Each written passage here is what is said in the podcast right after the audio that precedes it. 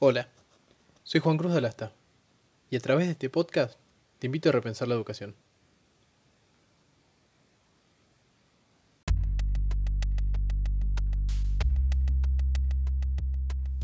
El 15 de marzo de este año, el Poder Ejecutivo Nacional resolvió la suspensión de clases presenciales, en principio por el plazo de 14 días corridos, en virtud de la emergencia sanitaria y el estado de situación epidemiológica. Desde esa fecha, la suspensión se ha prorrogado sin ofrecer ninguna certeza, ni diagramar un plan alternativo de clases presenciales hasta tanto continúe el escenario de pandemia. Esta política contrasta fuertemente con las acciones y planes desarrollados en otros países que han priorizado el retorno a las aulas para niños y adolescentes, y han diseñado estrategias para que la reapertura de las escuelas se desarrolle bajo pautas de cuidado para el conjunto de la comunidad educativa.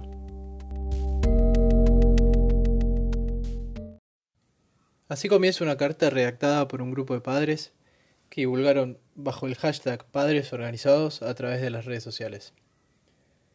Para conversar acerca de esto y ahondar un poco más en esta preocupación que les surgió, nos comunicamos con una de las organizadoras del movimiento, que es madre, docente e historiadora.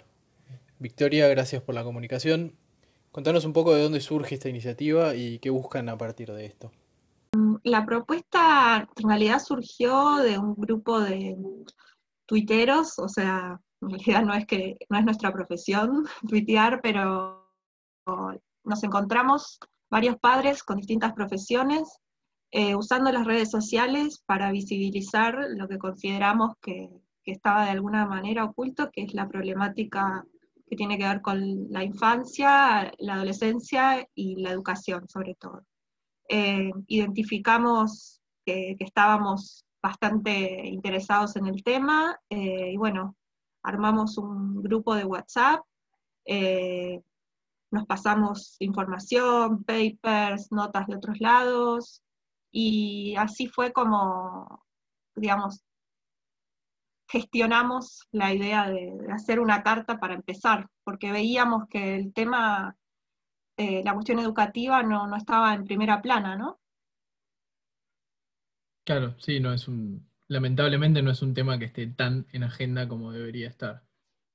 No, y más en este contexto, que eh, es, como si se hubiera, sentimos como si se hubiera naturalizado eh, esta situación de virtualidad eh, y se hubieran negado otras alternativas, además de que, bueno, también observamos, en mi caso, por ejemplo, que una de las cosas que más me indignó es esta cuestión de que no hay como ningún tipo de certeza, criterio público, epidemiológico, donde uno puede decir, bueno, se está esperando que se cumpla tal criterio y, y focalizado en tal lugar, Digamos, está todo en un radio pasillo de, bueno, no, las clases no van a volver hasta después de las vacaciones de invierno del año que viene, ese tipo de, rumores. Y bueno, en un país con, según UNICEF, casi un 63% de los niños en la pobreza, eh, con muchos de esos niños que ni siquiera tienen acceso a, esta educación por Zoom, eh, y con una periodicidad, digamos, recomendada. Eh, muchas veces tienen clases asincrónicas, que ni siquiera a veces son clases, son por WhatsApp. Eh, algunos han perdido totalmente el vínculo con la escuela. Eh, entonces, nada, notamos como que eso no estaba en el debate, ¿no? El Congreso está debatiendo destituir jueces, crear juzgados, bueno, después hay toda una situación económica muy complicada, y no había ninguna alternativa con, este tema. Y conforme pasa el tiempo, eh, uno también empieza a ver las plazas más llenas de chicos, los parques de adolescentes, y se empieza a preguntar si son reunidos en grupos, se empieza a preguntar si, si eso, que ya es una realidad de facto, eh, no se podría eh, de alguna manera con protocolos y y obviamente no es a todo o nada, de golpe todo y antes nada, sino con alguna cuestión escalonada empezar a, recuperar eh, ciertos vínculos. Sí, esto me parece, me parece muy importante, esto último, ¿no? Y, también sumarlo a, otra cuestión. Nadie está pidiendo que sea eh, todos juntos, todos a la vez y de una manera irracional. Simplemente lo que, lo que se está pidiendo, y yo eh, coincido con lo que dice la carta de ustedes, es que la educación no puede esperar una vacuna que tampoco tiene ninguna certeza de triunfo. no, por supuesto. No, podemos Eso es desconocer, desconocer cómo funciona todo el tema de, las vacunas también, ¿no? Como una vacuna no. Primero que, bueno, los tiempos de los que se están hablando son récord, digamos, y no, es algo común que, pueda suceder en tan poco tiempo. Y después la vacuna tiene que ser efectiva, tiene que ser aplicada. Eh, y en ningún lugar del mundo se está planteando eso como un horizonte. Entonces, eh, ya la verdad es que notamos como también un silencio institucional, digamos, de todas las asociaciones que se dedican a proteger la niñez. Eh, no, no sé, no hay, es como si, si hubieran dejado, si hubiesen dejado solos a, a los niños, a sus padres, y también a los docentes, porque nos escriben muchos docentes que quieren volver al aula. De alguna manera, ¿no? Como estoy diciendo, ¿no? No es todo, o sea, probablemente sea muy poco lo que se puede hacer en relación a la vieja normalidad pero no es todo nada, ¿no? No, por supuesto. Bueno, yo planteaba en el, primer capítulo de este podcast eh, los desafíos y oportunidades que se presentan a la educación eh, post pandemia. ¿no? Y uno tiene que ver mucho con esto, esa conjunción de trabajo entre quienes conforman el sistema educativo, que no son solamente los docentes y los alumnos, o las autoridades de los ministerios, sino que son docentes, alumnos, familias, eh, estudiantes de todos los niveles, también las autoridades estatales. Entonces me parece que está bueno y, parte por esto los convocaba a, conversar hoy, que empecemos a visualizar una forma de trabajar en conjunto, pensando a futuro. Porque quizás, sí, es verdad, no vamos a volver todos de un día para el otro. Yo trabajo en un colegio y la verdad que también me encantaría que volvieran las clases presenciales, porque esta es otra cosa importante que quería remarcar antes. Nadie dice que no hay clases, ¿no? Hay clases. No, por supuesto, por supuesto. en la virtualidad. Hay clases en la virtualidad, no para todos, también hay que decirlo, ¿no? Porque acá hay una, hay una postura eh, que es que, digamos, a mí también me, me, empezó a enojar muchísimo, que es esta cuestión de, bueno, mi, mi hijo tiene clases, mi hijo tiene Zoom, y entonces, ¿de qué me están hablando? Hay clases, los maestros trabajan, nadie está diciendo que no, pero no siempre, no todos los chicos tienen clase, eh, y algunos directamente, ni siquiera además tenemos las estadísticas eh, nacionales muy claras con eso. Entonces, la verdad es que me parece de un cinismo bastante importante que uno solamente mire su ombligo. Pues, de hecho, bueno, en mi caso particular es lo mismo, o sea, tengo una hija de tres años que va a un colegio privado y sí, tiene Zoom todos los días.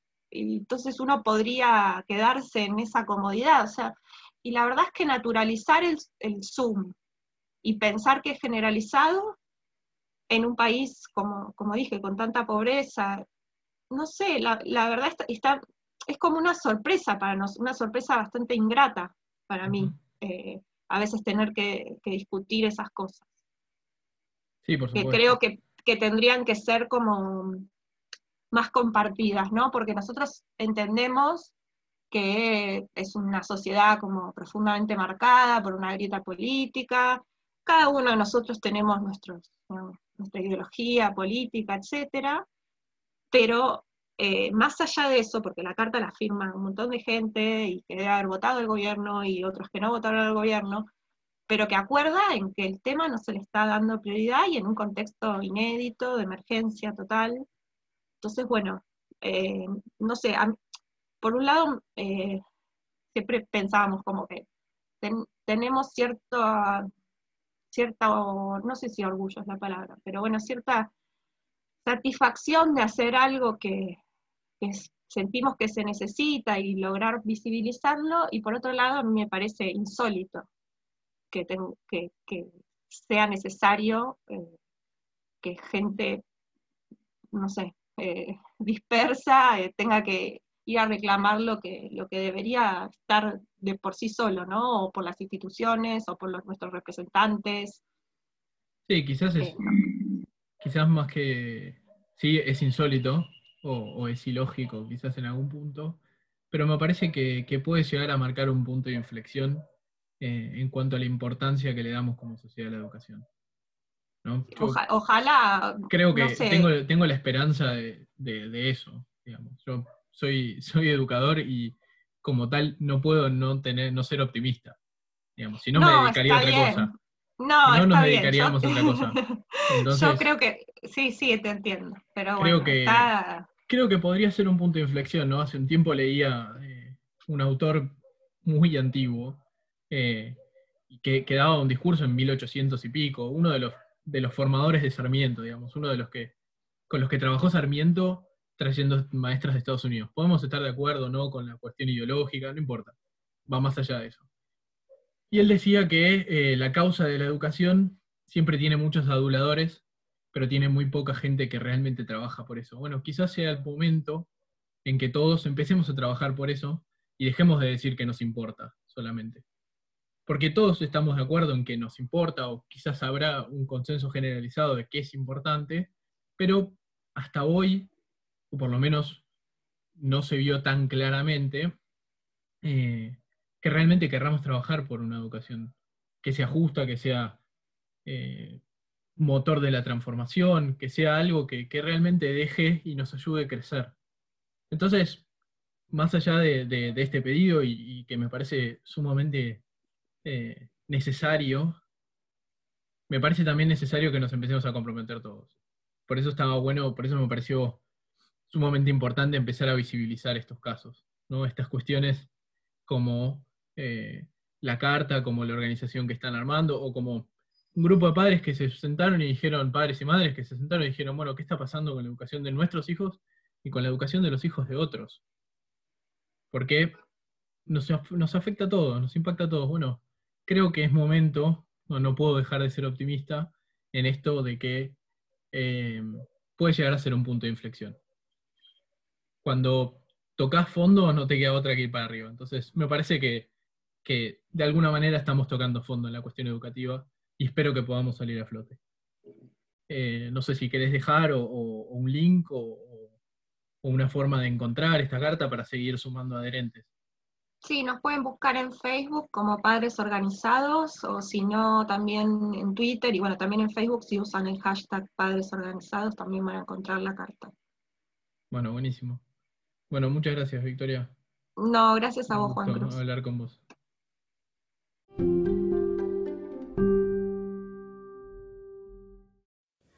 También nos parecía importante escuchar a los estudiantes, quienes en última instancia son los más perjudicados por esta situación. Valentino Díaz Fontau es un alumno de quinto año de escuela secundaria de la Ciudad Autónoma de Buenos Aires que participó de una convocatoria el día lunes 21 de septiembre en frente al Ministerio Nacional de Educación. Hola Valentino, bueno, contanos un poco de qué se trata este movimiento que están encarando y que estuvieron presentando el otro día. Bueno, buen día Juan, gracias por, la invitación. Eh, bueno, sí, como vos decís, el lunes hicimos una convocatoria, todos fueron autoconvocados. Eh, una de las preguntas que me hace mucho es si hay alguna organización o algo atrás, eh, así más, más, formal, ¿no? Y, la respuesta es que no, o sea, hay muchas organizaciones que están apoyando desde, desde fuera, pero no hay ninguna que nos distinga como tal. así que bueno, nada, lo, que se puede encontrar toda la información están en mis redes, si me siguen en mis redes como Valendía Fontao o B Fontao en Twitter, eh, ahí encuentran toda la información disponible de las convocatorias. Bueno, ahora en lo que es eh, la convocatoria en cuestión, ¿no? Nosotros lo que, lo que vinimos a hacer en, esta convocatoria eh, se basa primero en un reclamo y después también en una reflexión.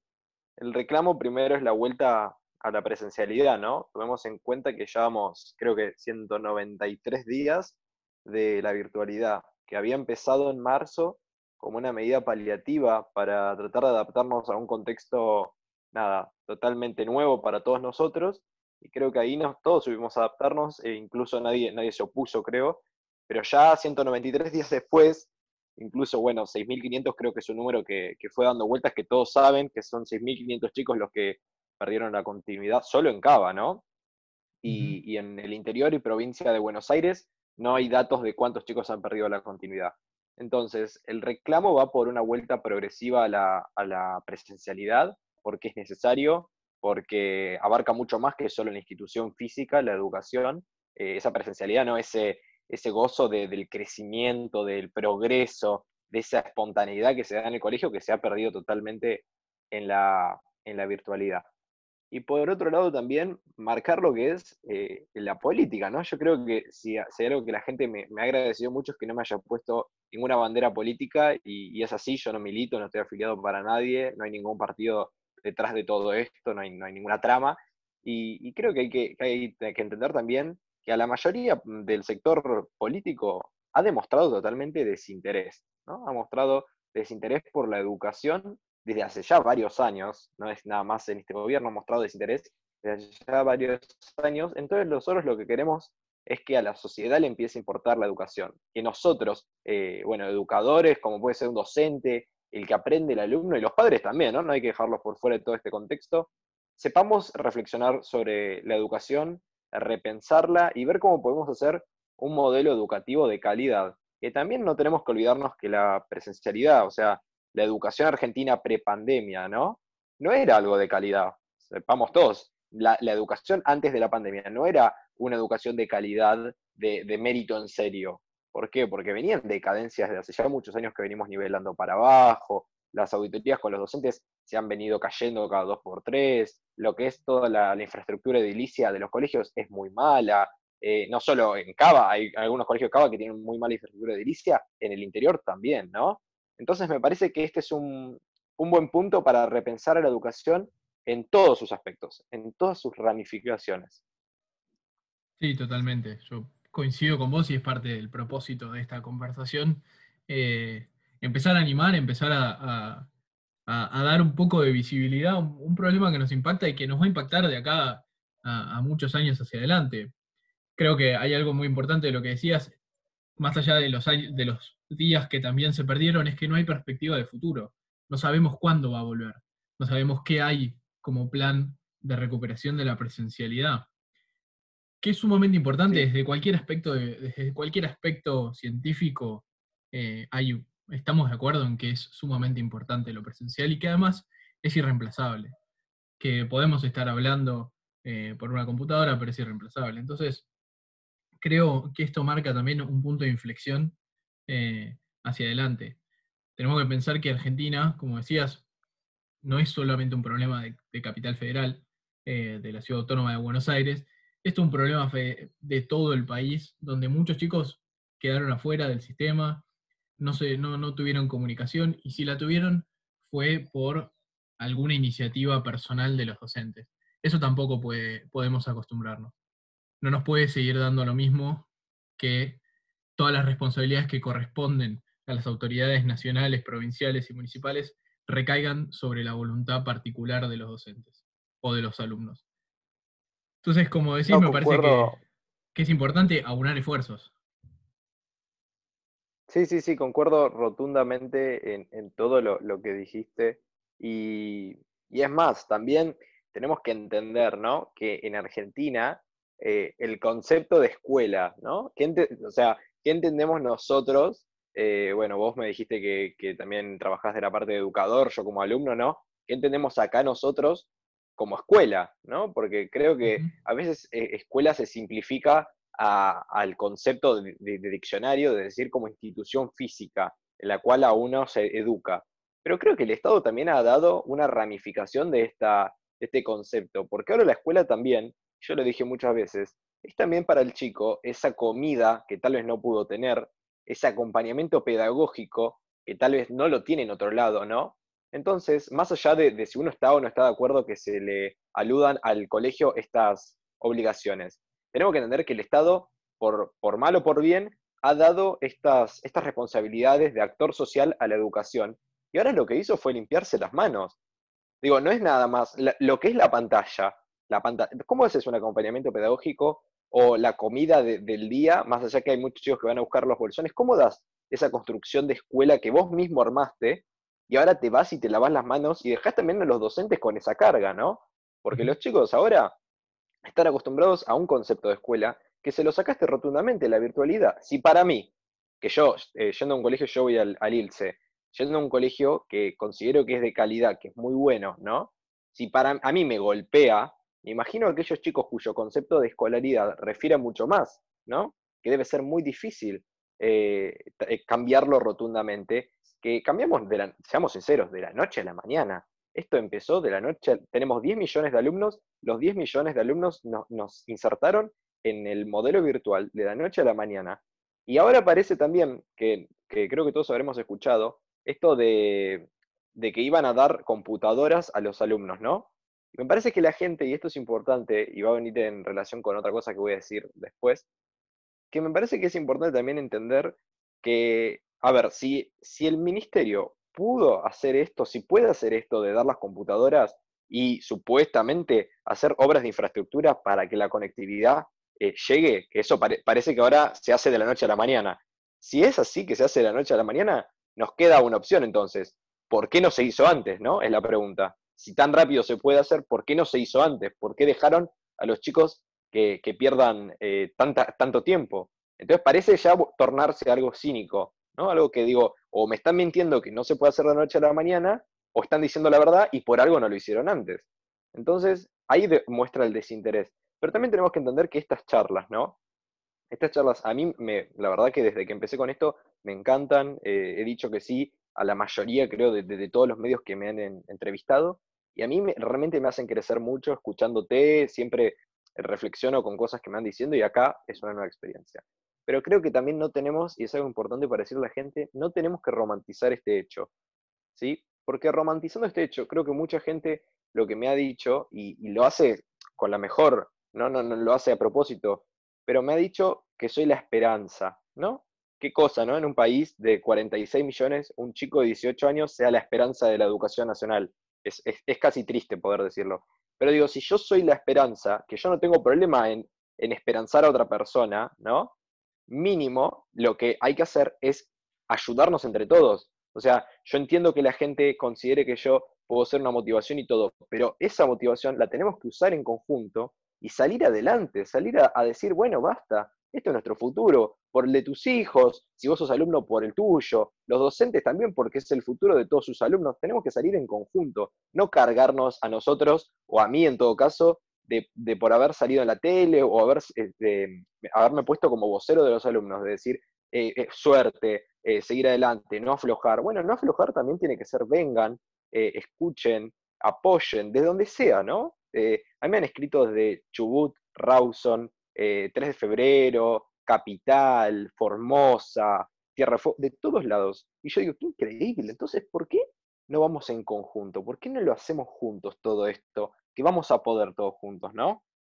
Bueno, es que creo que esto tiene que exceder los personalismos, así como decías vos. a ver, eh, no se trata de que uno o dos o tres sean un faro personal o una esperanza individual, sino que si es algo que nos compete a todos, bueno, vamos, vamos a por ello, como dicen los españoles, ¿no? Em, sí.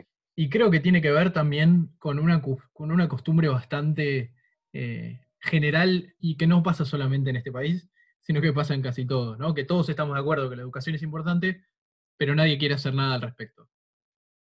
Hay un consenso generalizado de que, bueno, sí, es importante la educación, bla, bla, bla, bla, y después es solamente bla, bla, bla. Eh, esto que decías de, ¿no? ¿Por qué no se hizo antes? Bueno, ¿por qué no se hizo antes tantas otras cosas? Bueno, pero hoy estamos acá.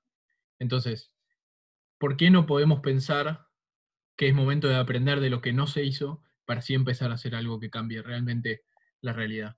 Y yo creo que, la educación eh, es la herramienta de transformación social. Si en algún momento nosotros queremos dejar de ser un país que tenga 60% de chicos pobres, y eso significa 6 de cada 10, porque quizás es más gráfico todavía pensar 6 de cada 10 menores de edad en Argentina a fin de año van a ser pobres, es decir, que probablemente no tengan, probablemente no, no van a tener todas las necesidades básicas cubiertas.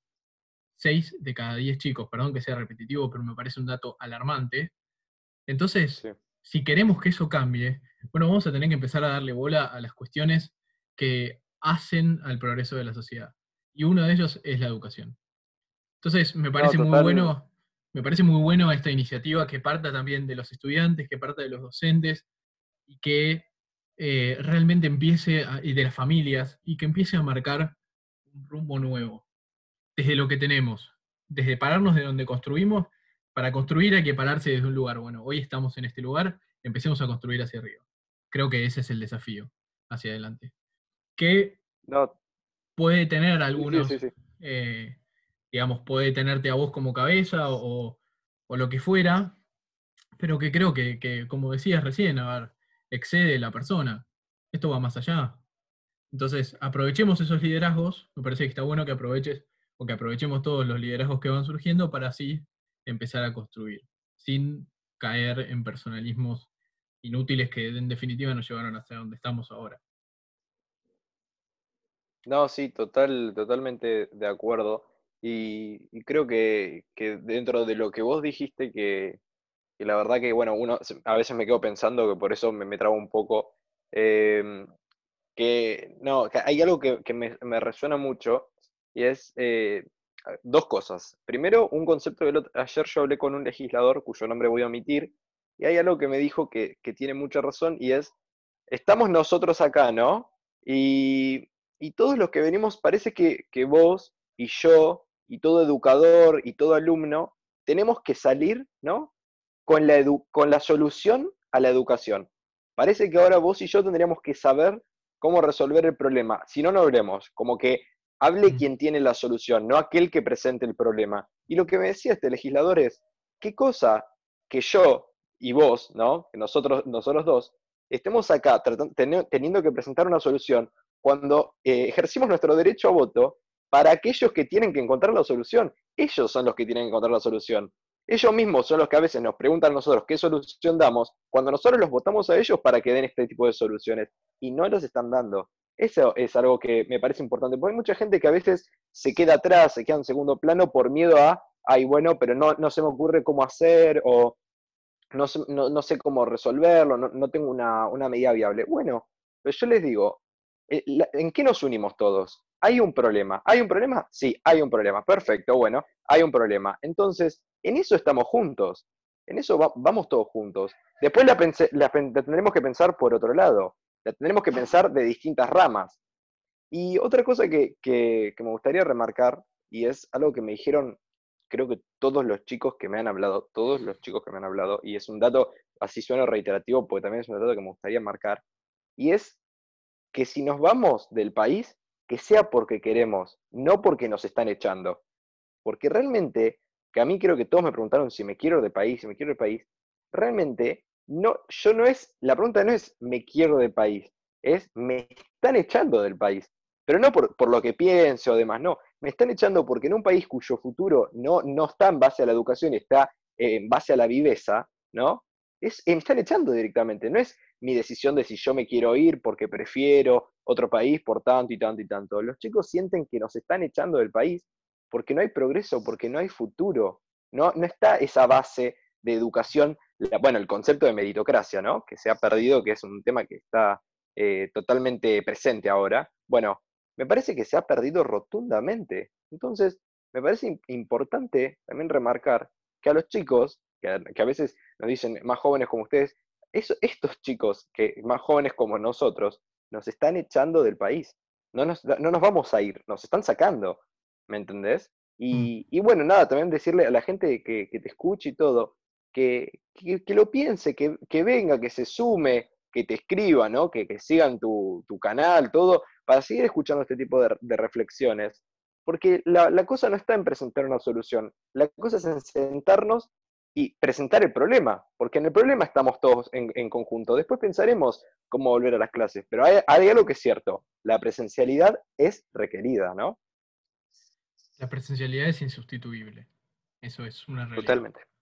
Eh, bueno, eh, yo como ya lo dije en ocasiones anteriores, como educador no puedo dejar de ser optimista, si no me dedicaría a otra cosa.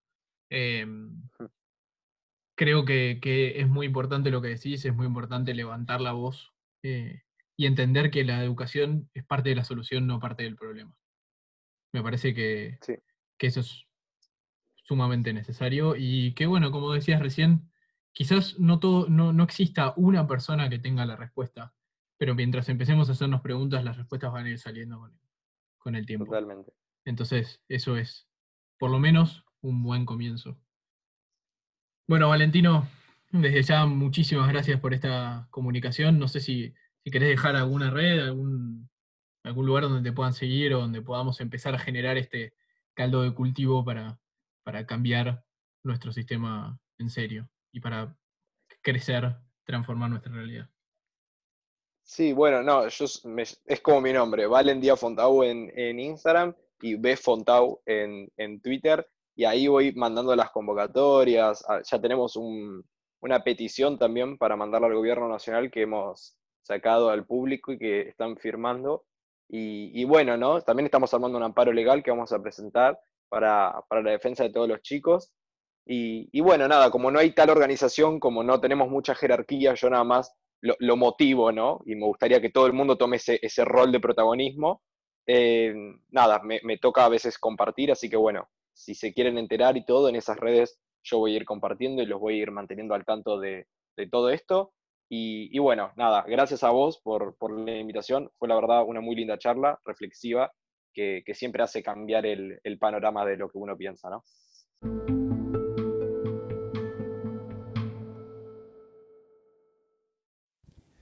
En el primer episodio de este podcast alentábamos a la participación conjunta de todos los actores del sistema educativo en pos de mejorarlo y repensar alternativas que nos lleven a tener una educación de calidad para todos.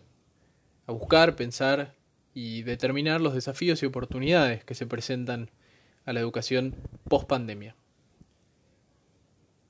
Entiendo que la temática de este episodio pueda ser problemática o polémica quizás, pero si no empezamos a preguntarnos qué va a pasar a futuro con la educación en Argentina, nunca vamos a poder hacer nada ni realmente transformar la realidad. Encontrar el equilibrio entre la salud y la educación es hoy uno de los grandes desafíos que se nos presentan como sociedad. No podemos seguir mirando para otro lado y esperar que las cosas pasen solas.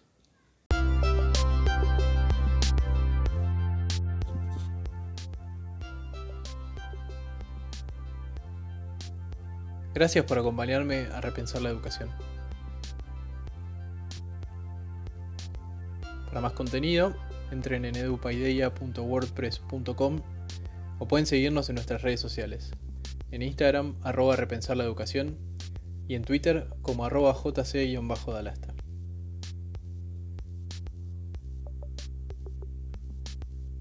Nos escuchamos en el próximo episodio.